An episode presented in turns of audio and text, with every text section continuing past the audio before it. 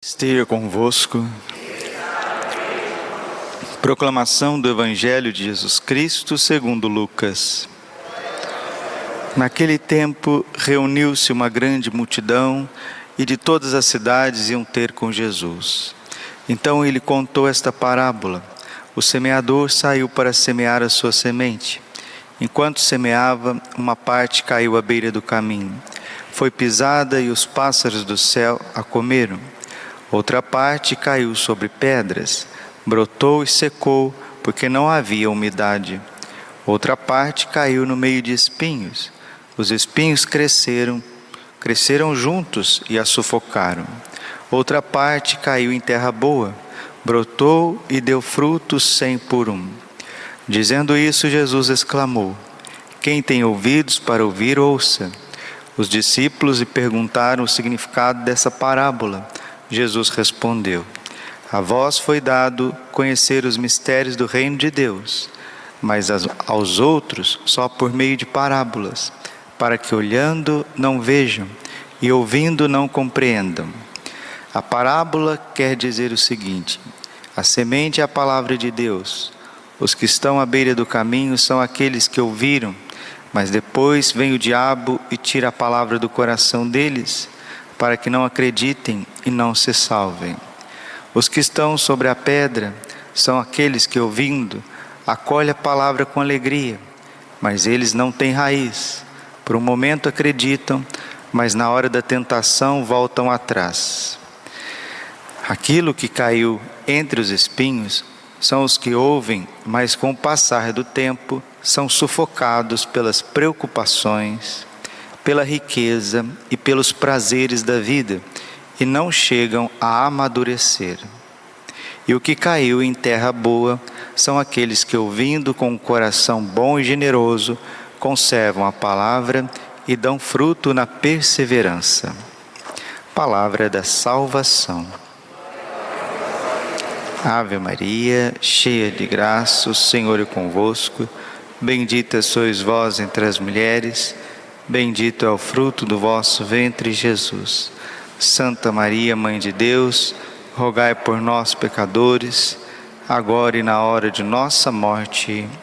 Vinde, Espírito Santo, vinde por meio da palavra do Imaculado Coração de Maria, vossa amadíssima. Podemos sentar um pouquinho. Jesus, manso e humilde de coração. Ouvimos a parábola do semeador, o pai é o agricultor, o filho é o semeador, a semente é o evangelho, é o que é certo, são os mandamentos. O mundo é o campo, o seu coração é o campo. Existem quatro tipos de solo: uma semente que cai no beira do caminho, a outra que cai entre pedras, a outra que cai entre espinhos e a outra que cai em terra boa. Essa que caiu no meio do caminho são os corações distraídos. Vão na igreja, rezam, buscam, fazem práticas piedosas, mas sempre distraídos. Vem o inimigo de Deus, leva aquilo que foi semeado no retiro, na missa, na homilia, até na própria oração pessoal. Aquela semente que é a graça de Deus, que caiu em meio às pedras, e aí não tinha umidade suficiente, não tinha profundidade, são as pessoas que buscam a Deus por causa dos seus interesses. Interesses. As pessoas têm interesses tantas coisas boas, às vezes buscam a Deus com uma intensidade muito grande por causa de um interesse bom, do interesse bom, arrumar um emprego, fazer uma viagem, passar no concurso, busca Deus com uma intensidade grande para ficar livre de uma doença. São coisas lícitas, mas a pessoa colocou o interesse na frente do amor colocou o interesse na frente da adoração ao Deus vivo e verdadeiro. Ela está errando, errando. palavra pecado vem da raiz etimológica hebraica do Antigo Testamento, se diz ratan. Ratan significa erro. No Novo Testamento, a palavra original está lá, ramartia, peccatum em latim, na Vulgata de São Jerônimo. Pecado é um erro. Buscar a Deus com distrações mil é um erro, é um pecado. Buscar a Deus por interesses, e esses interesses nunca deixam de ser interesses. Sim, São Bernardo de Claraval mesmo diz que ninguém vai amar Deus diretamente com um grau superior. Primeiro nós amamos a Deus por causa dos nossos interesses. Queremos ficar livre dos males e encontrar a felicidade. Deus mesmo fica feliz quando buscamos Ele, porque temos um problema. Ele fica feliz, Ele nos acolhe. Foi Ele mesmo quem disse, nosso Senhor Jesus Cristo, Mateus 11, 25: Vinde a mim todos vós que estáis cansados, sobrecarregados, cheios de problemas, vinde a mim. Mas, queridos, amados, não podemos ficar só no nível dos interesses, não podemos, dos projetos. Às vezes a gente vai colocando um, caminhão, né? um caminhão, um abismo de preocupações, de interesses. Isso faz com que o Evangelho seque, o Evangelho não consegue brotar dentro de nós. Terceiro tipo de solo, onde o evangelho chega, o coração humano está ali como espinhos, como um espinheiro. E são as ilusões. E Jesus, aí ele fala, Jesus mostra para nós quais são essas ilusões. Mateus, capítulo 8, versículo 14. Aquilo que caiu entre os espinhos, são os que ouvem, mas com o passar do tempo são sufocados pelas preocupações, pela riqueza e pelos prazeres da vida e não chegam a amadurecer. Está claro, mais claro que isso só o sol de Cuiabá ao meio-dia. Né? Tá claríssimo. Riquezas, eu quero as coisas materiais. Ah, mas eu não quero muita coisa. Se você quer pouca coisa, mas quer, isso é um ídolo. O outro quer muita coisa, mas quer, quer e não abre mão, é um ídolo. O outro vai sendo sufocado pelos prazeres, né? Volto a dizer, quem não tiver sobriedade hoje em dia com celular, com smartphone, com redes sociais, com Netflix, com não sei o que lá mais, com televisão, com Instagram, com Twitter, com WhatsApp. A pessoa vê aquilo e vai entrando num ciclo vicioso, principalmente quem precisa trabalhar com essas coisas, trabalha no escritório, trabalha com computador, tem que trabalhar com monitoração através dessas redes. Quem não for sóbrio diante dessas situações vai ser sufocado, vai ser sufocado. Em todos os tempos, nós sempre tivemos dificuldades, pestes, pandemias, guerras, perseguições, maldades, inversão de valores. Mas quero dizer uma coisa para vocês. Hoje é dia de São José de Cupertino, um santo franciscano conhecido como santo dos voos, né?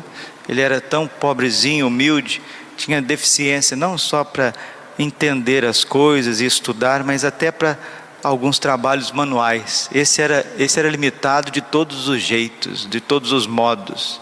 São José de Cupertino. Mas Deus o quis padre, né? Entrando para o convento dos franciscanos, se tornou sacerdote e aí começou a rezar a missa então, só que os frades testemunharam lá no convento foram mais de 70 êxtases, êxtases, onde ele se elevava do chão assim e subia e etc. Isso foi o que os frades contaram, né? Vinha gente de toda a região de Nápoles, da Itália, e o padre Cupertino, José de Cupertino, que nasceu no estábulo, nasceu igual Jesus, nasceu no estábulo né, de família paupérrima. A bênção do padre, a oração do padre José de Cupertino curava as doenças mais misteriosas. Ele foi um grande taumaturgo, segundo São Francisco de Assis. Só para dizer que hoje é dia de São José de Cupertino. E ele é padroeiro daquelas pessoas que têm dificuldades de estudar, porque a vida inteira ele teve muita dificuldade para estudar e também para trabalhar. Tinha uma doença rara. Nossa Senhora o curou. Nossa Senhora o curou. Mas vamos lá. Sempre na história nós passamos por momentos difíceis, sempre, sempre, sempre. Pode, Santo Agostinho mesmo quem diz isso. Não fica dizendo que teu tempo é pior do que os outros. Investigue e verás que os tempos passados talvez foram mais difíceis do que aquilo que a gente está vivendo no hoje. Só que, dizer uma coisa para vocês aqui, vocês analisem na mente e no coração. Em nenhum tempo da história da humanidade nós tínhamos um fenômeno chamado internet. Internet, não tinha. Então, a internet você pode fazer coisas boas com ela, como você pode fazer coisas muito ruins. E aquilo, e aqueles que fazem coisas boas com a internet, trabalham, progridem, estudam, amém, evangelizam, louvado seja Deus. Aqueles que fazem coisas ruins com a internet não são poucos, não são poucos. E fazem muitas coisas ruins, também vamos rezar para que isso seja cada vez mais responsável diante de quem tem meio de comunicação, etc, etc. Mas uma coisa as pessoas não param para pensar: o mal que a internet está fazendo para que a pessoa possa fazer, é, é, realizar coisas que verdadeiramente vale a pena na vida, ler um livro inteiro, cuidar de um jardim, aprender uma receita, costurar, bordar, aprender um ofício. Se a pessoa não é dotada a trabalhos manuais, mas se for chamada a, mais, a vida mais contemplativa, meditar mais a palavra de Deus, rezar o rosário com mais propriedade, passar mais tempo diante do Santíssimo. Esse negócio de internet, ele está fazendo um mal tão grande para as pessoas boas, porque está fazendo justamente aquilo que Jesus está dizendo aqui na parábola do semeador, está levando a um grau de distração tão grande que Deus não pode fazer grandes coisas com essas pessoas dependentes de internet. Quero terminar esta homilia de hoje, hoje é sábado, missa voltada ao coração imaculado de Maria. Quero dar aqui algumas palavrinhas do padre Francesco Bamonte, que substituiu o padre Gabriele à morte como o presidente internacional dos exorcistas. Padre Bamonte veio dar um curso de exorcismo no Mosteiro de São Bento, São Paulo, há uns dois anos atrás. É um padre italiano, muito douto e também sóbrio, prudente. Ele está à frente dos exorcistas da igreja. Ele escreveu um livro belíssimo a Virgem Maria e o diabo nos exorcismos. É a experiência que ele tem nos exorcismos com Nossa Senhora. E o livro é muito bem escrito, porque ele coloca primeiro uma catequese, depois experiências que ele teve nos exorcismos, gravadas, inclusive gravadas. Ele mostra para nós olhando para a vida dos papas e o escrito dos papas, a, importância, a importância de rezar bem o Santo Rosário, rezar individualmente, rezar em família, rezar diante do Santíssimo. Graças a Deus, Instituto Hesed, Frei Gilson, rezando pela internet, né, para fazer coisa boa, para não virar infernet. Então, o Padre Bamonte coloca para nós: em 1951, Pio XII, Papa, escrevia a encíclica Ingrensio Malarum, abre aspas, o Papa Pio XII dizendo: Não hesitamos afirmar de novo publicamente que é grande a esperança que pomos no Santo Rosário para sarar os males que afligem os nossos tempos.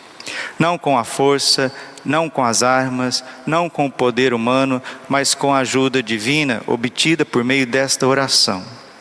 Forte como Davi, com a sua funda, a igreja poderá enfrentar impávida o inimigo infernal através do Santo Rosário.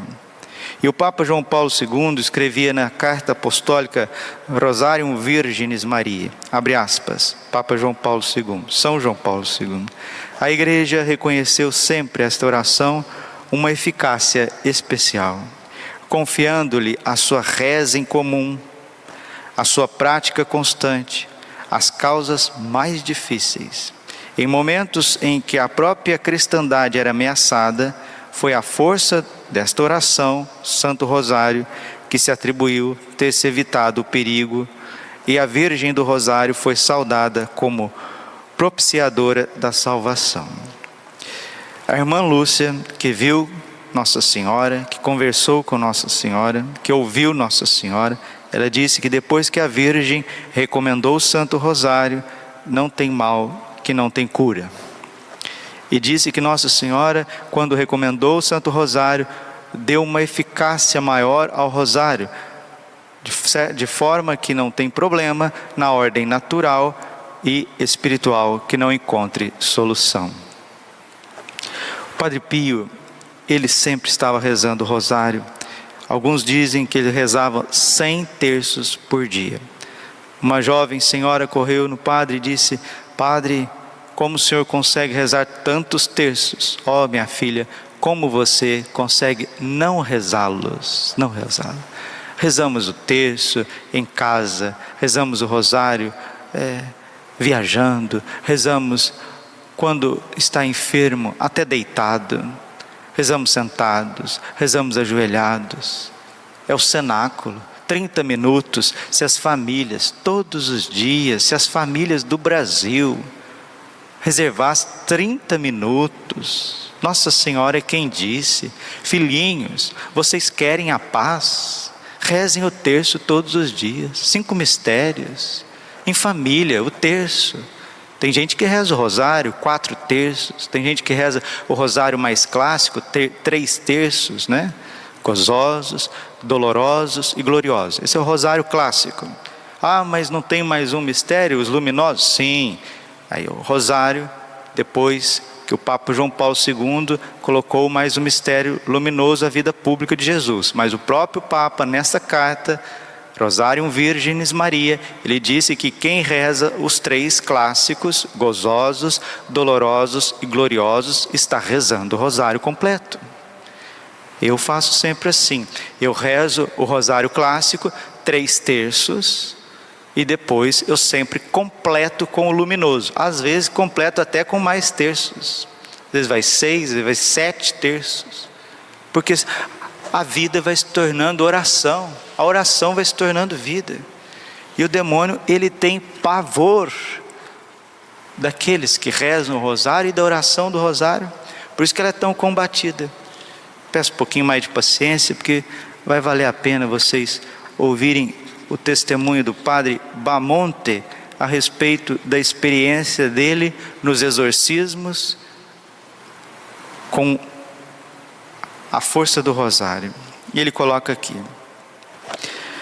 Na minha experiência de exorcista, Padre Bamonte dizendo, apercebi-me de que nenhuma oração extralitúrgica é tão odiada, temida e hostilizada pelo demônio como o Santo Rosário.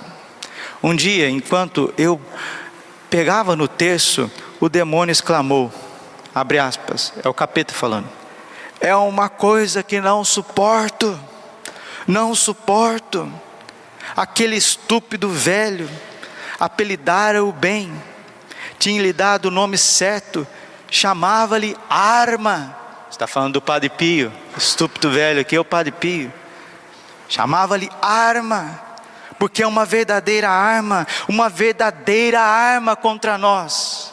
E falando, blasfemando, falando de forma gutural, com ódio, eu disse: em nome de Jesus, quem é o estúpido velho que tu referes? Ele disse: Pio, Pio. Que Pio? Padre Pio de Petrolina? Sim, eu não suporto, eu não suporto. Então eu rebati: não é o estúpido, é inteligente, sábio e devoto. E ele, para nós é um estúpido. Ainda agora, aquele estúpido trabalha ao lado do Nazareno e daquela mulher, não falo o nome Nossa Senhora de jeito nenhum, e daquela mulher que está lá em cima, está lá em cima. Como se chama aquela mulher que está lá em cima? Aí ele diz: chama-se, chama-se como está, chama-se como está, e não diz o nome de Nossa Senhora. E aqui o padre coloca entre parênteses no seu livro e dirige um palavrão à pessoa que está possuída. A hora que fala de Nossa Senhora, ele vai e fala um palavrão horrível. Outro testemunho.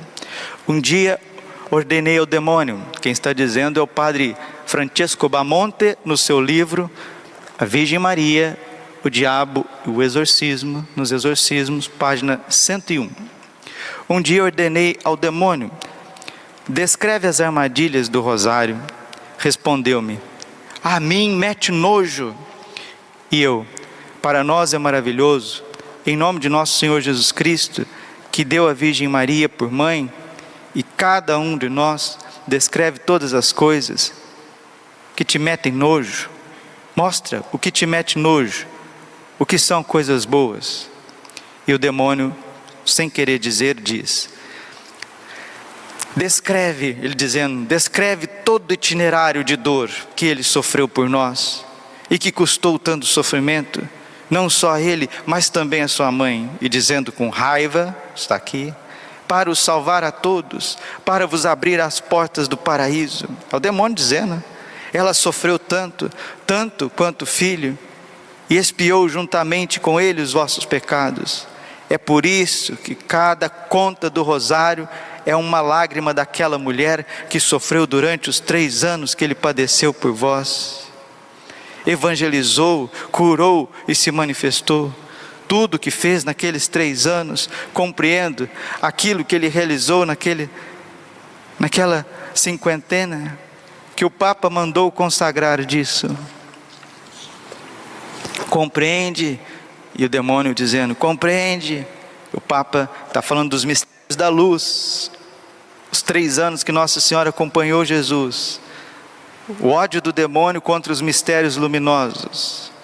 E continua: quando vós rezais aquele terço maldito, dizendo o demônio, tudo nos faz mal, porque contemplais tudo aquilo que ele faz contra nós, tudo, naqueles três anos, ele lutou só exclusivamente para fazer-nos os maus.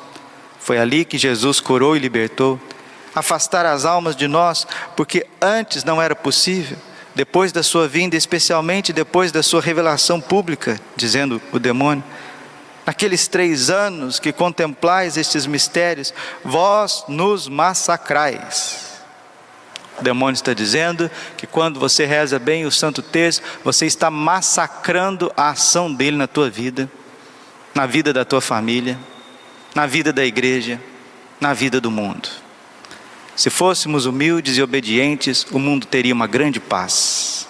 Bastaríamos obedecer o céu e rezar, porque os demônios estão confessando que eles não suportam o rosário.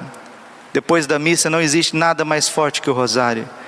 E continuam os demônios, porque nós revivemos os acontecimentos da sua vida, especialmente se o contemplais, oferecendo-vos, revivendo em vós os seus sofrimentos. Como esta luz diz um palavrão referindo-se à pessoa possessa. Esta mulher, mais um palavrão, a possessa que oferece todos os seus sofrimentos a Deus. É um verdadeiro perigo, como são as outras. E se ao meditardes os mistérios desta arma, o rosário, vós unis os vossos sofrimentos aos deles, Jesus e Maria. Ele não fala o nome de Jesus e Maria. E ao de todos os sofredores que por ele ele escolheu e morreu, como esta mulher essa possessa que estava oferecendo. Por ela, por ela não os escolheu para si, é Ele quem o mantém nesse estado. Então, sim, vós fareis realmente muito mal se continuardes a rezar. No outro exorcismo, o maligno disse: Quando dizeis as Ave Marias, é como se ela tomasse o vosso espírito e o levasse diante do Pai. Eu não suporto. Todas as vezes que rezais, o demônio dizendo, todas as vezes que rezais, porque ela ama-vos, ao demônio falando, ela ama-vos como ninguém, como ninguém vos ama. Leva-nos lá para cima com ela. E quando recordas a vida daquele, refere-se à meditação de cada mistério do rosário. Quando recordas as meditações, para mim é um suplício reviver todas as vezes o que ele estabeleceu, mais um palavrão. Porque quando tu acabas, começa outro, e quando acaba um, começa outro. Outro inicia, e este vai, outro entra. Sempre há alguém que está a rezá-lo não há um instante em que não seja rezado, é uma cantilena ininterrupta em todas as partes do mundo, mas para nós é um fundo musical mortal. Para nós é um fundo musical mortal. Com todos aqueles outros palavrões, palavrões, ele vai gritando e dizendo: Lembrai-vos todas as vezes de que vos fiz o mal. Aí grita e fala. O demônio não suporta o rosário. Vocês estão ouvindo o maior exorcista da igreja, mais respeitado, presidente de todos os exorcistas, documentado em livro, gravado em possessões autênticas.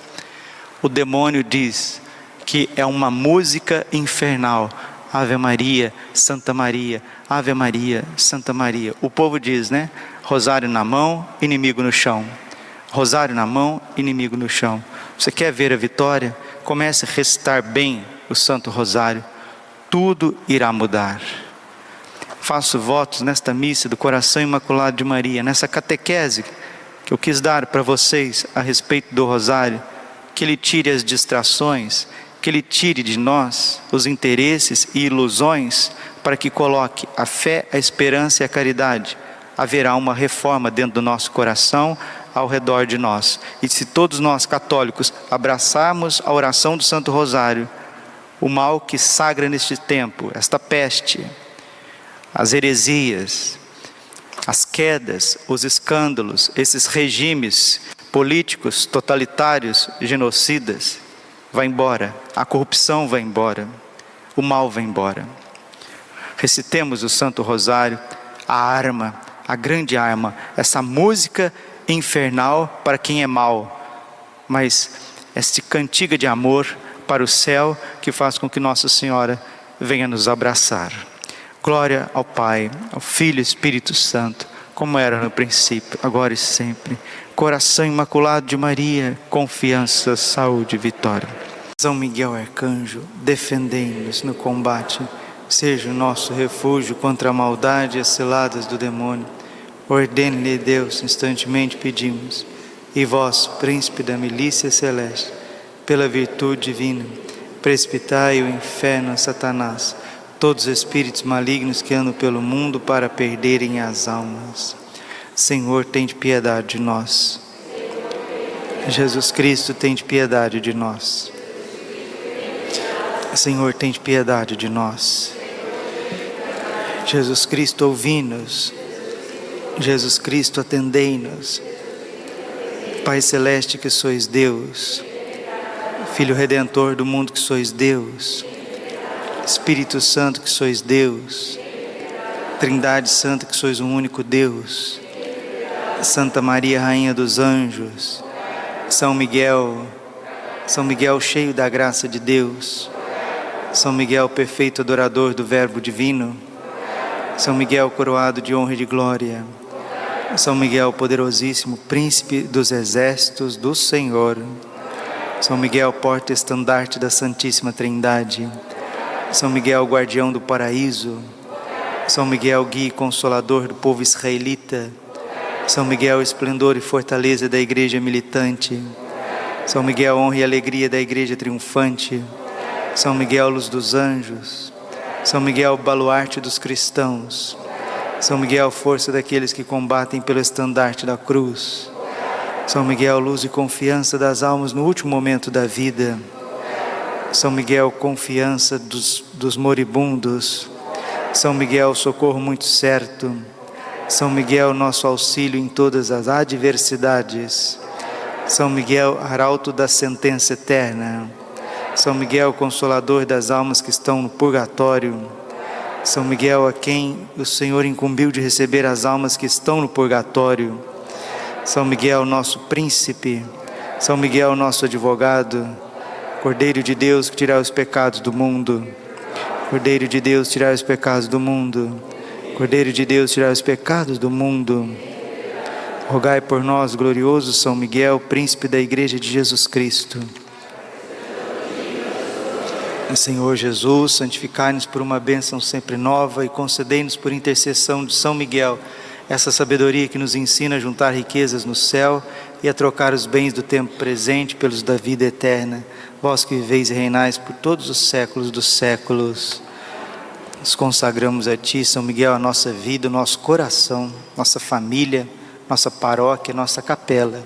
Ó Príncipe nobilíssimo dos anjos, valoroso guerreiro do Altíssimo, zeloso defensor da glória do Senhor, terror dos espíritos rebeldes, amor e delícia de todos os anjos justos, meu dileitíssimo arcanjo São Miguel, desejando eu fazer parte do número dos vossos devotos e servos, a vós hoje me consagro, me dou e ofereço ponho a mim próprio, a minha família e tudo que me pertence debaixo da vossa poderosíssima proteção. É pequena a oferta do meu serviço, sendo como sou um miserável pecador, mas vós engrandecereis o afeto do meu coração. Recordai-vos que de hoje em diante estou debaixo do vosso sustento, e deveis assistir-me em toda a minha vida e obter-me o perdão dos meus muitos e graves pecados a graça de amar de todo o coração o meu querido Salvador Jesus Cristo, a minha Mãe Maria Santíssima, obtém-me aqueles auxílios que me são necessários para conquistar a coroa da vida eterna. Amém. A Nossa Senhora Rainha dos Anjos, Augusta Rainha dos Céus, soberana Mestra dos Anjos, vós que desde o princípio recebeste de Deus o poder e a missão de esmagar a cabeça de Satanás, nós vô-lo pedimos humildemente. Enviai as vossas legiões celestes, que sobre vossa ordem e vosso poder elas persigam os demônios, combatendo-os por toda a parte, reprimindo-lhes a insolência e lançando-os no abismo. Quem como Deus, ó Mãe de bondade e ternura, vós sereis sempre o nosso amor e a nossa esperança Ó Mãe Divina, enviai os santos anjos para nos defenderem e repelir para longe de nós o cruel inimigo. Santos anjos e arcanjos, defendei-nos e guardai-nos. Santo anjo do Senhor. A piedade divina sempre me rege, me guarda, me governa, me ilumina. Nossa Senhora, Rainha dos Anjos,